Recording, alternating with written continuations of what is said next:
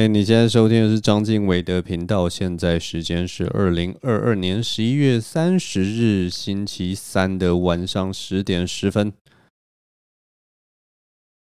我那天载着我的女朋友骑机车，载着我女朋友要回家的时候，我就我们骑车就经过一家阳光美语。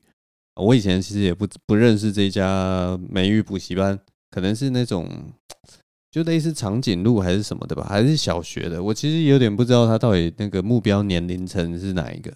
但总之我看到了他那个补习班的门口啊，挂着一个 banner，挂着一个那种横幅的那种布条啊，算是他的一个广告吧。然后它上面那个广告就写着一句话，就是他们的广告台词啊。那上面的那个布条就写着“牵着我的手，美语无敌走”。我看到的时候，我真的内心就超级想要吐槽的，超级想要吐槽。他就是随便找两句话，然后把它押韵摆在一起而已吧。我就问这两句话到底有什么样的关联？什么叫做牵着我的手，美语无敌走？牵着我的手跟美语有到底有什么样的关系？你牵着我的手，你的美语能变好吗？你还不如去多背几个单字。你你第一句话你改成什么？对着我的口，美语无敌走，可能还有一些道理。我一样有押韵呢。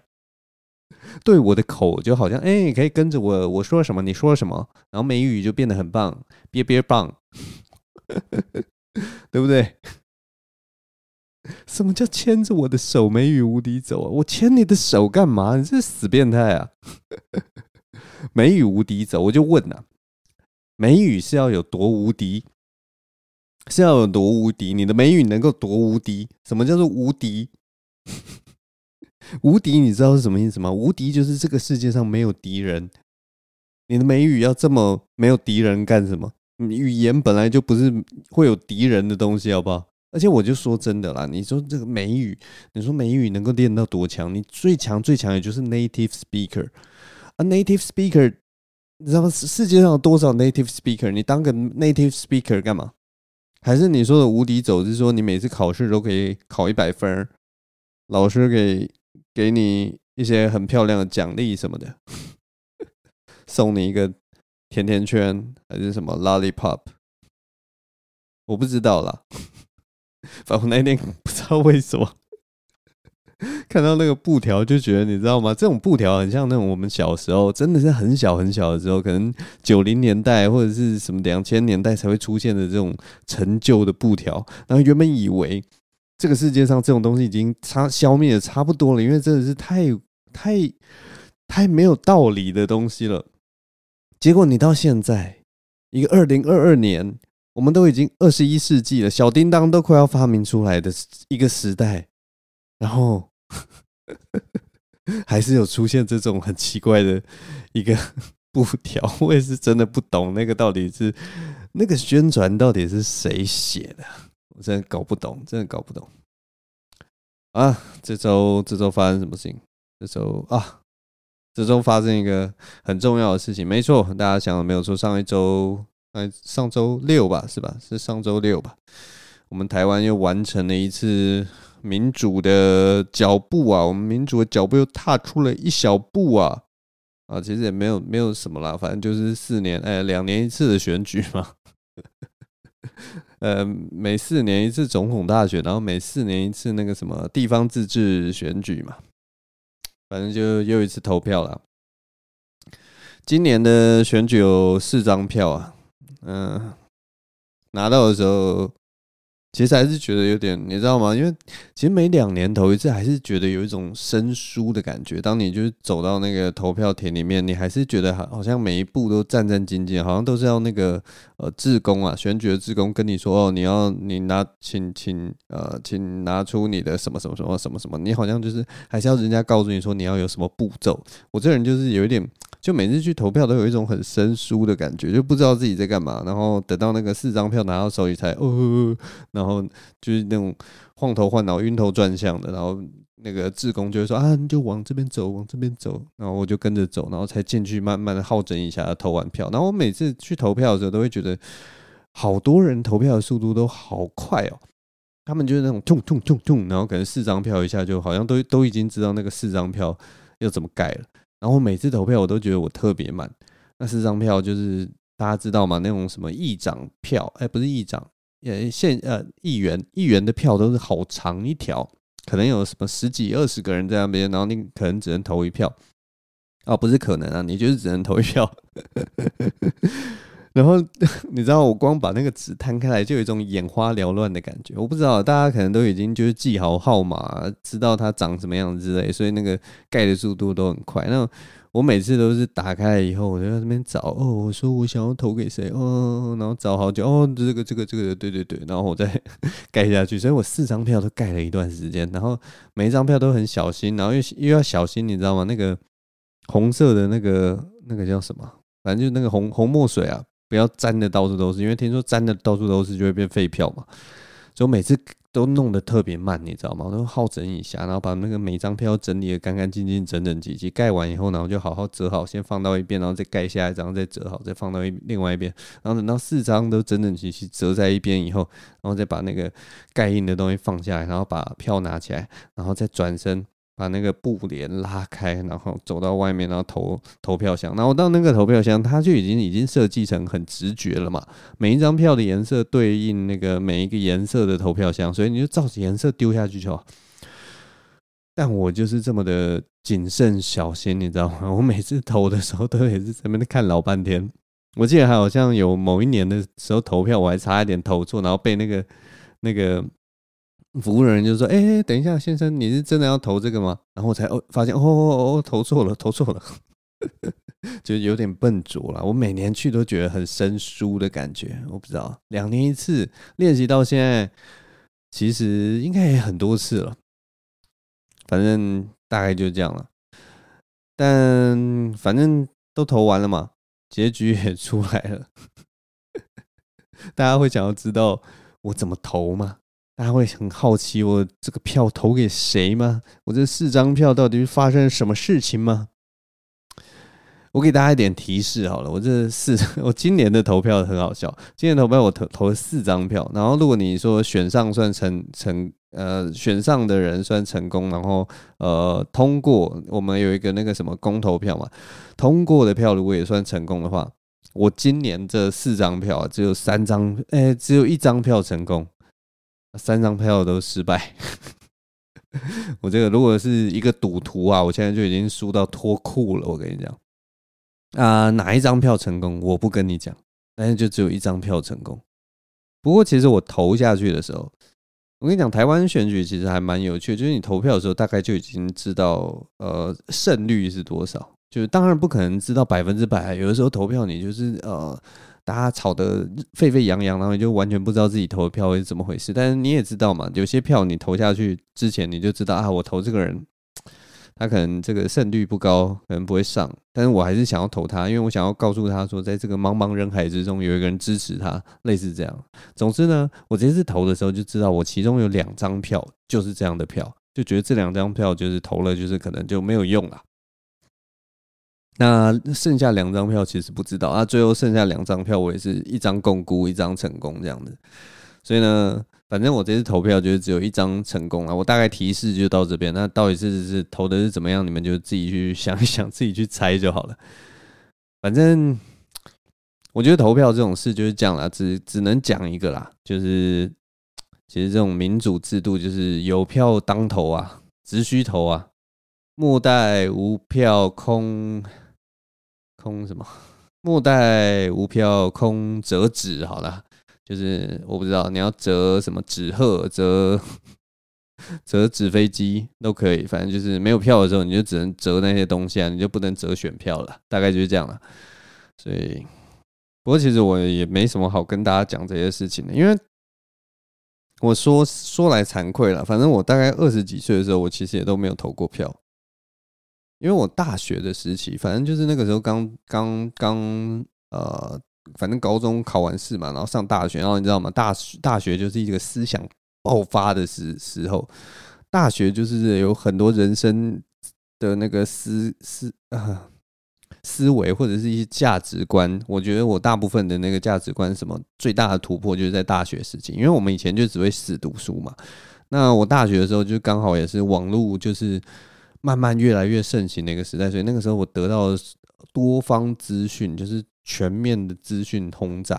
那个时候我的呃思想进步的速度最快，那思想进步幅度最大的时候，最最可能会发生的一件事情，就是我其实那个时候有一点，现在回想起来是有一点手足无措的，因为我脑中有一大堆的想法，不知道到底哪一个想法才是对的。然后随时你呃，你刚建构好一个自己看这个世界的样貌的时候，然后你可能在网络上看人家比战的文章，那个时候 PTT 有很多就是高来高去的那种很厉害的辩论高手，或者是说各个领域很强的人会在 PTT 上面比战。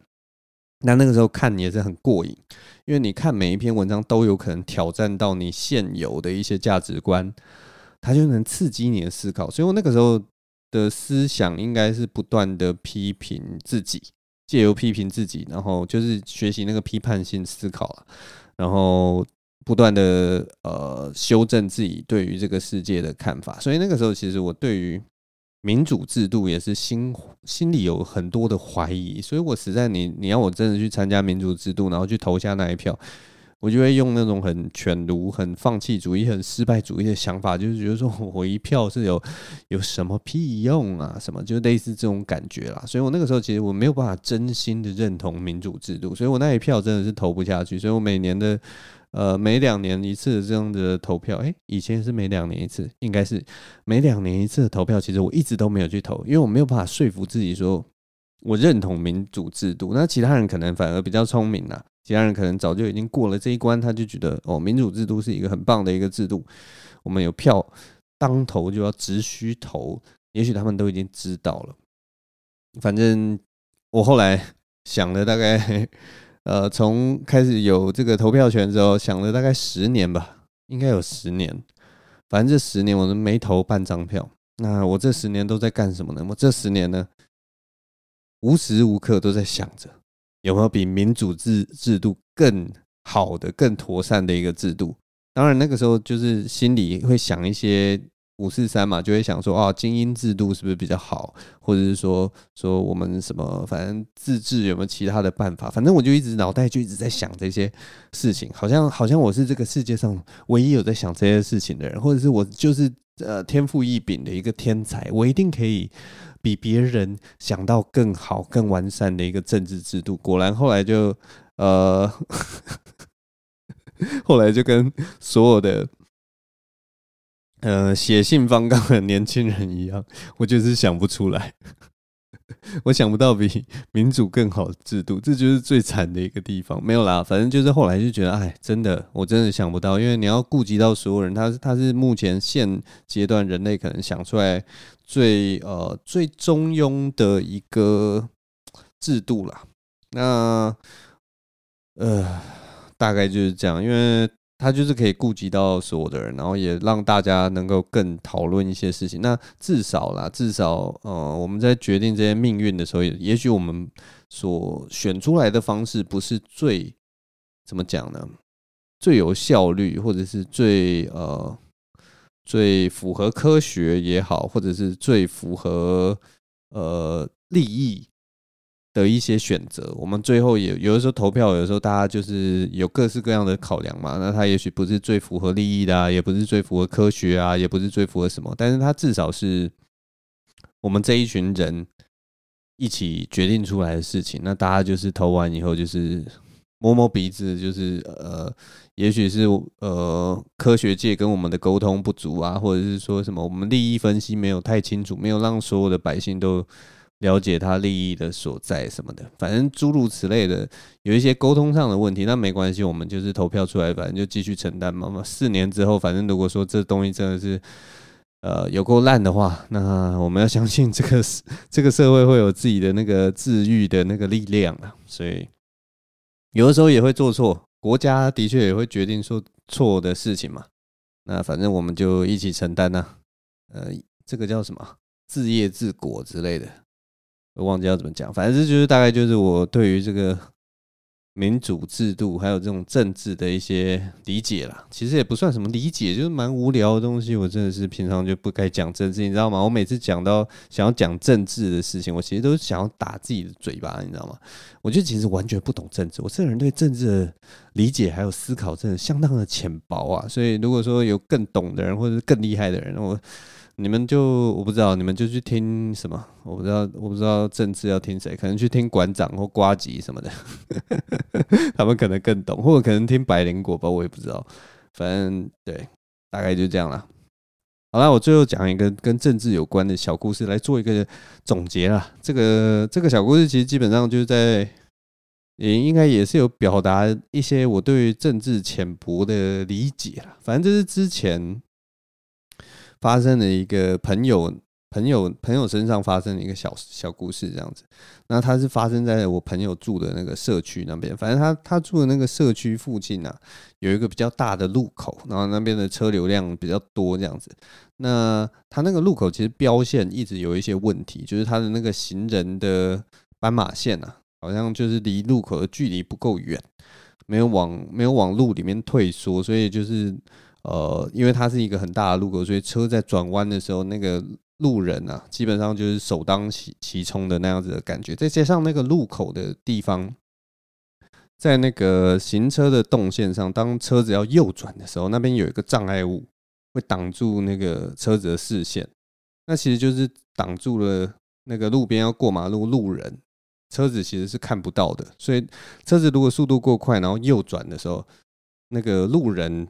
会突会忽然从视线死角这样像冒出来一样，那其实非常危险。如果说是路人的话，速度慢也就算了；如果是有人骑脚踏车或什么，那真的是就是蛮危险。如果说开车的人没有注意，可能就会发生车祸这样子。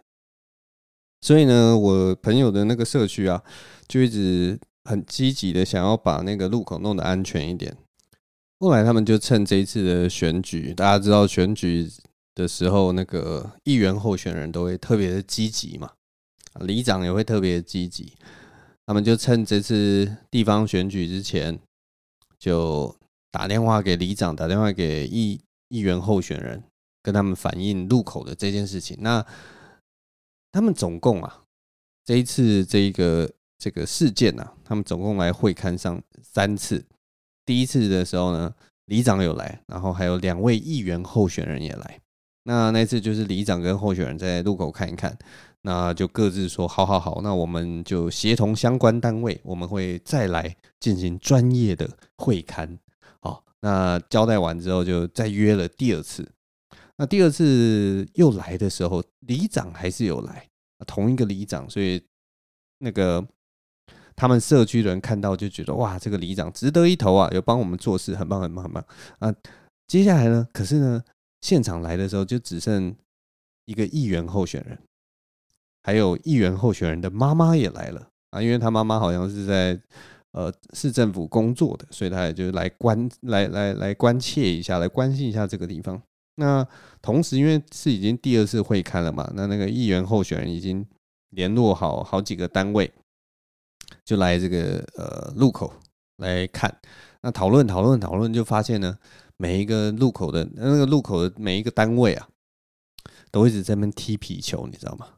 每个人都在那边鸡同鸭讲，呃，这个路口啊，我们这个红绿灯要怎么怎么怎么怎么样，我们这个斑马线的话，如果要做啊，可能是有点困难呐。什么，反正就最后就发现他们每一个人都在踢皮球，然后没有人能够决策。后来那个议员妈妈，议员候选人的妈妈就非常霸气，她就说：“好了，你们这些单位的人呢、来会勘啊。”你们回去也只是要写个报告而已啊！你们没有人可以做决策，没关系，你们都不用做决策。我下次找更高阶层的来。然后我朋友他们那个社区就听到就觉得，哎呦天哪，要找更高阶层的来，好兴奋呐！我好兴奋啊！然后所以呢，他们就约了第三次的会看。结果这次你知道怎样？第三次会看，这次来的人。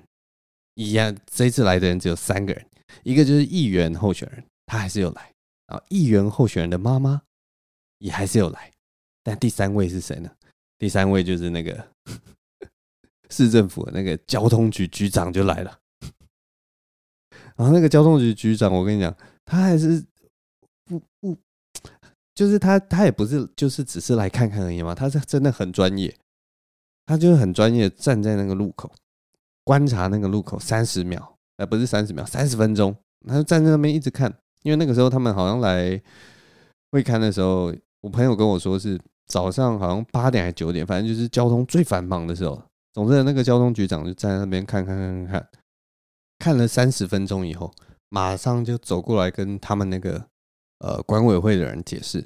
他就说啊，我们这个这里这个路口啊，的确是有几个状况。那我现在目前可以先帮你们，明天可能后天就可以帮你们调整一些什么什么什么，这是我们现在可以做的。那中期我们大概几个月之后可以呃怎么样改怎么样改。然后会，他会马上把这个工程弄出去。那几个月以后，这个是呃中期会做。那还有一个长期的目标是什么什么什么？他就反正反正一瞬间，这个交通局长瞬间就决定了短中后期的对于这个路口未来的规划，非常快。那他的确也是有他的专业，就是他一眼其实就可以看出问题点在哪里，然后他也知道解决办法，就这么快。这个故事到这边就结束了。总之呢，这个故事告诉我们什么事情？这个故事告诉我们，世上只有妈妈好。大概就是这样，就是哎，候选人这个议员候选人有妈妈真好啊。总之，这就是我对于。政治浅薄的理解就是，世上有妈妈最好啊！果然就是只有妈妈可以把事情都做好啊！这个妈妈真是太棒了，这就是我对政治的理解。我喝个水。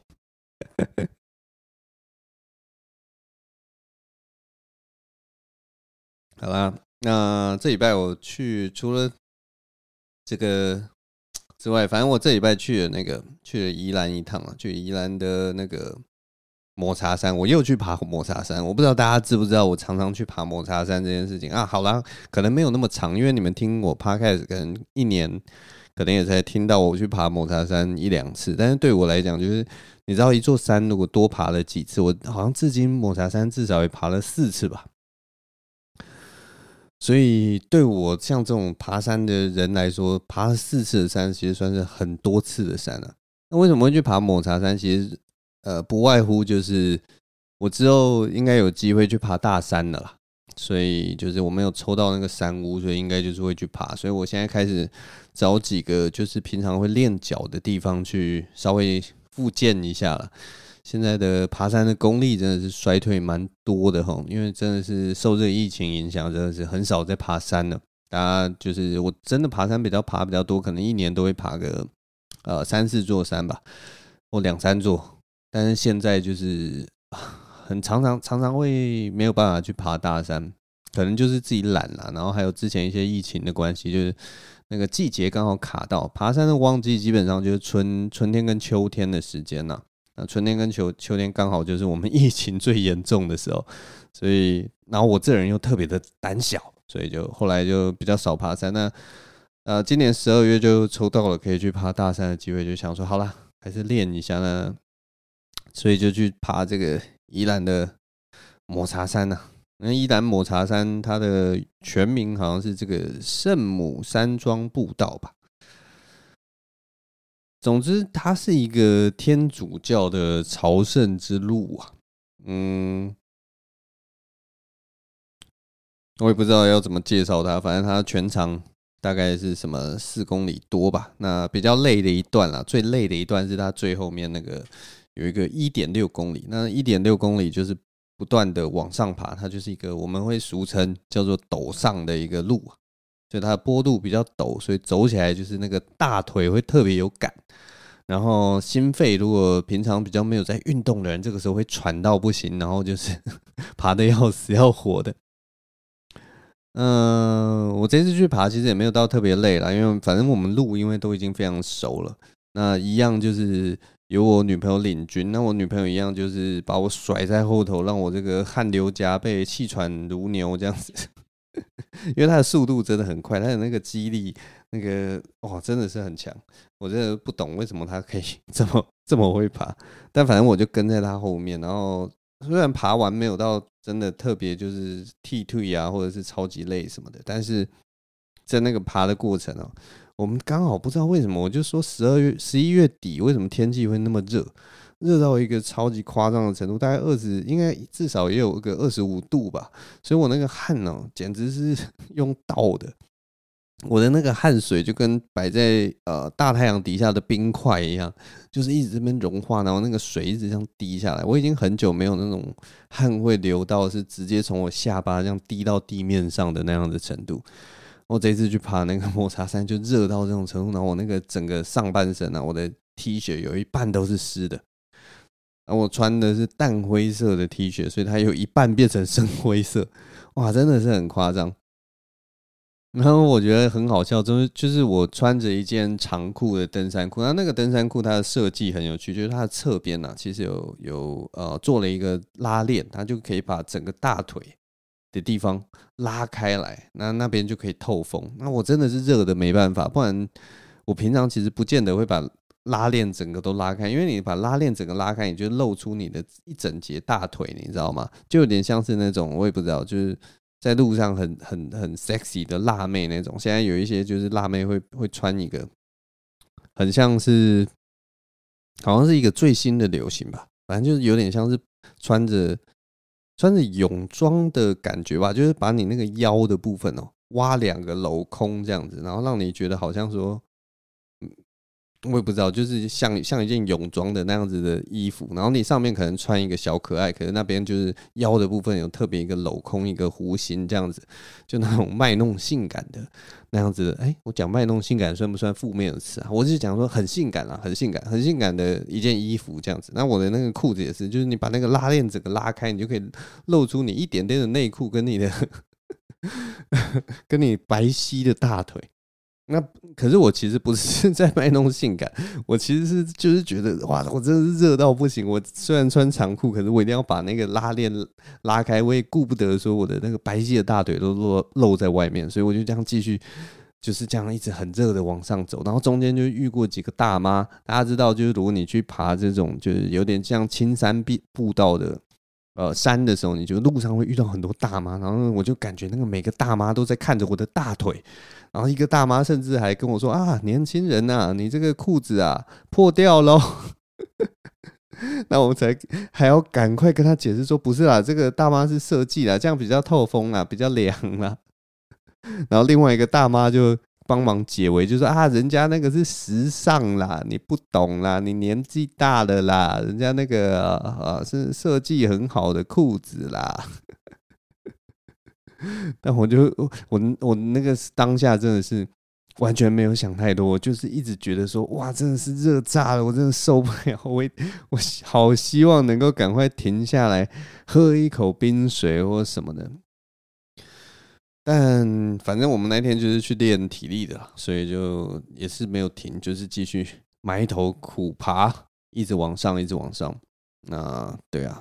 那感觉不过我这次去的时候其实蛮有趣的，就是呃，我爬了我刚刚说几次啊，四次抹茶山呢。我第一次去抹茶山的时候，发现就是我第一次到那个地方，发现那里的水啊非常的充沛，因为它那个抹茶山其实是呃很步道有许多地方会跟那个呃溪流有重叠的部分，所以我第一次看到那边的那个溪流啊，水如此的丰沛，它就是。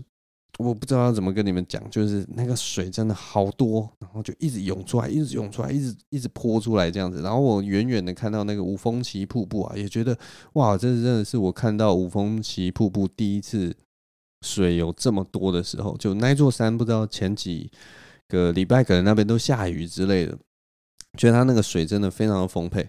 去的时候，其实看到就觉得哦，有一种透心凉的感觉。虽然你看到是透心凉的感觉，但是你身体感觉到就是好像在地狱一般。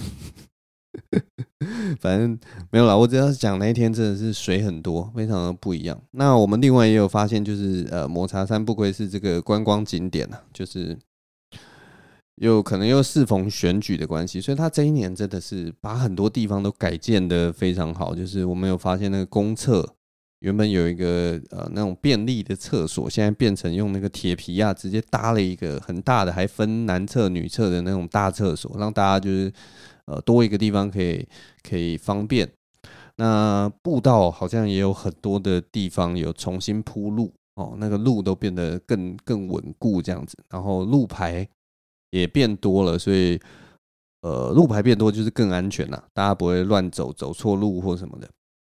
那还有那个里程碑，就是告诉你说哦，你爬到这里是几公尺啊，一百公尺、两百公尺、三百公尺那个里程碑也都每每一个碑都变更新，然后。呃，重新立的碑，就就现在，就是你爬到哪里，你会很清楚自己到哪里，然后还剩多少路，也都非常清楚。以前就不是，以前就可能你就觉，例如说你可能最后剩呃一点六公里，那你可能过 五百公尺才看到一个五百公尺到了，然后你可能再过三百公尺，忽然看到一个八百公尺的路牌，然后接下来你可能好久好久都没看到，然后结果你最后看到的时候就已经什么一点四公里。然后你就发现哦，剩两百公尺，但是中间那段路就超级难熬。你从八百到一千四的中间什么都看不到，你就觉得哇，我走的好累，到底要走完没？到底要走完没？就是会有这种感觉。但现在没有，现在就是每一百公尺就有一个一个里程碑，告诉你说哦，你走一百公尺喽，你走一百公尺喽，还有多远？所以还不错啦。我觉得现在就是这种东西，就是希望大家都呃越来越亲近山林那。鼓励大家多运动，所以那个步道也弄得越来越好了。那最后还是讲一下景语啊，抹茶山这个这个景点啊，虽然是这几年都一直蛮红的，那想去的人还是要做一下功课。抹茶山它不是一个呃那么轻松的一个步道哈，那是你现在听到我讲这么轻松，或者是说呃，或者是好像就是好像随便就可以上去，是因为我平常都有在运动。那我跟我女朋友去的，我跟。讲一个时间给大家参考了。我跟我女朋友以我们这种健走的人呐、有在爬山，但也不是特别强，有在爬山的人，我们从我们上山的时间大概是两个半小时，啊，下山的时间大概是一个半小时，所以呃，如果再加上时休息时间，我们时间总共抓的时间可能是四个小时到五个小时之间。那如果是一般人的话，如果是你平常比较少在运动，甚至没有在运动的人的话，然后你又真的很想去的话，呃，建议你抓到六到八小时。嗯、差距是真的有这么大，因为你一开始可能会觉得说，还好啊，还可以啊，还可以。可是你最后就开始爬那个上坡的，那你如果平常又没有真的没有在运动的话，那个时间真的就是像我们可能上去。呃，那个一点六公里，我们可能一个小时多就可以爬完。你可能那个一点六公公里的路，那个陡上的坡，你可能就要爬两小时到三小时。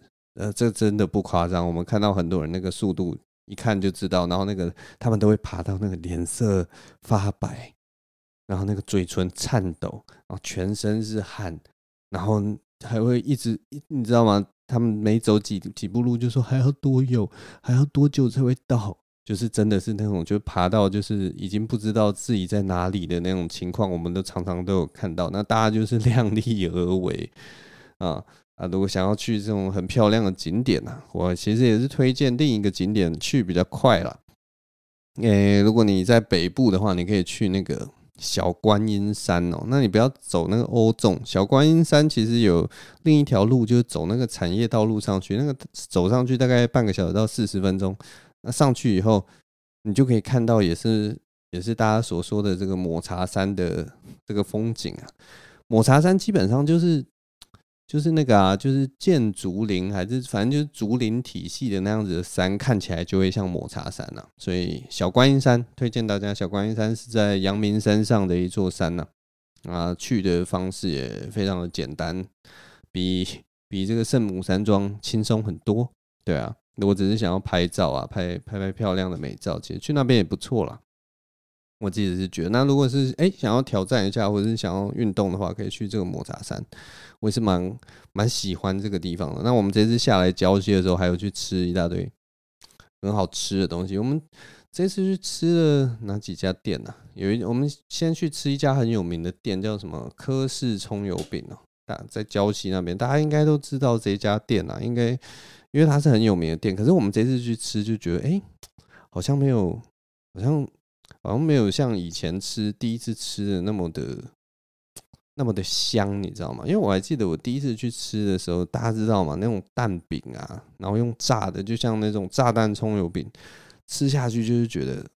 哦，有一种很爽的感觉，那个酱料跟蛋、啊，然后跟那个葱油饼混合，那个，然后再加上那个很香的油，这边滋滋作响，然后你那一口咬下去，那种呃，又有点 Q 弹，然后又有那个蛋香味，那样子的料理，就是几乎是无雷料理，不管怎么做，感觉都会很好吃。你在家里自己用一块饼，然后煎一个。呃，放一颗蛋什么，然后撒上一点点那种胡椒盐，然后自己再一口咬下去，其实那个滋味也都是很好吃的啊。它只是它就用那种很火烫的油给它炸过，你就会觉得那个外皮更有那种很酥滋滋沙沙的那种那种爽快感。可是我这次去吃科氏葱油饼，我觉得好像不知道为什么，就是没有没有像我刚形容的那么好吃。那我这次其实是推荐大家吃两个东西。有两个东西，我这一次去礁溪吃，觉得哇，太值得推荐推荐了。一个是那个礁溪的香肠伯，反正礁溪香肠伯就是在那个圣母山庄要去圣母山庄的路上。那它是在一个转角，一个一个，反正就是它是一个小摊子这样子啊。所有人去礁溪的时候都会慕名而来。我们那天就是经过的时候，就看到哇，那边大排长龙，停了好几台车，然后大家都在那边呃。点点餐，那原本我们去的时候，原本想说，哎，能不能叫单根？因为它叫香肠伯，所以我们都不太懂要怎么点。后来才听到人家去点，都会讲说，我要一套，我要一一组，我要两组，我要两套之类的。反正大家的用的那个词，就是要么是套，要么是组。后来才发现，那个套一套一组的意思是那种，就是大肠包小肠。那它的大肠包小肠跟我们一般在外面吃的那种大肠包小肠不大一样。我们一般在外面的大肠包小肠就是糯米肠包香肠嘛，然后它可能就有点像热狗堡那样子的感觉，就是把把糯米肠切开来，然后里面放香肠，大概就这样。它不是，它在糯米肠跟香肠之外，它还会用一一块那个呃薄薄的那种饼皮呀、啊。那个东西叫什么？有应该是润饼的那种饼皮，然后把大肠跟小小肠包在里面。那这件事情虽然很小的一件事情，但是它就是让你吃的时候，那个大肠小肠不会散开来，你就可以吃的很方便。然后那个饼皮也会让那整个就是整体性变得更完整，吃起来就真的蛮爽的。然后那个香肠哦，那个香肠真的是 哦。我真的不知道跟你们形容怎么样，就是很多香肠都是有那种死咸呐，然后或者是说用一些特殊的调味让它变得更香。没有那个香肠就是纯粹就是香肠的香，就是那个香肠真的是好好吃的香肠。那像我个人也是不是很爱那种肥肉的香肠里面的那种肥肉，那它刚好它那个香肠里面它也是肥肉非常的少，都是瘦肉的。哦，所以吃起来啊，我跟你讲，真的是很香，很好吃，所以我很推荐礁溪香肠伯。那另一个推荐的是那个李氏三星葱饼。李氏三星葱饼，我那个时候看到，然后它炸出来以后，我拿到手中的时候，就觉得它应该蛮好吃，因为它那个外皮也是用炸的，炸到酥酥脆脆，它的那个形状就有点像是那种胡椒饼。那它的那个馅料其实跟胡椒饼也很像。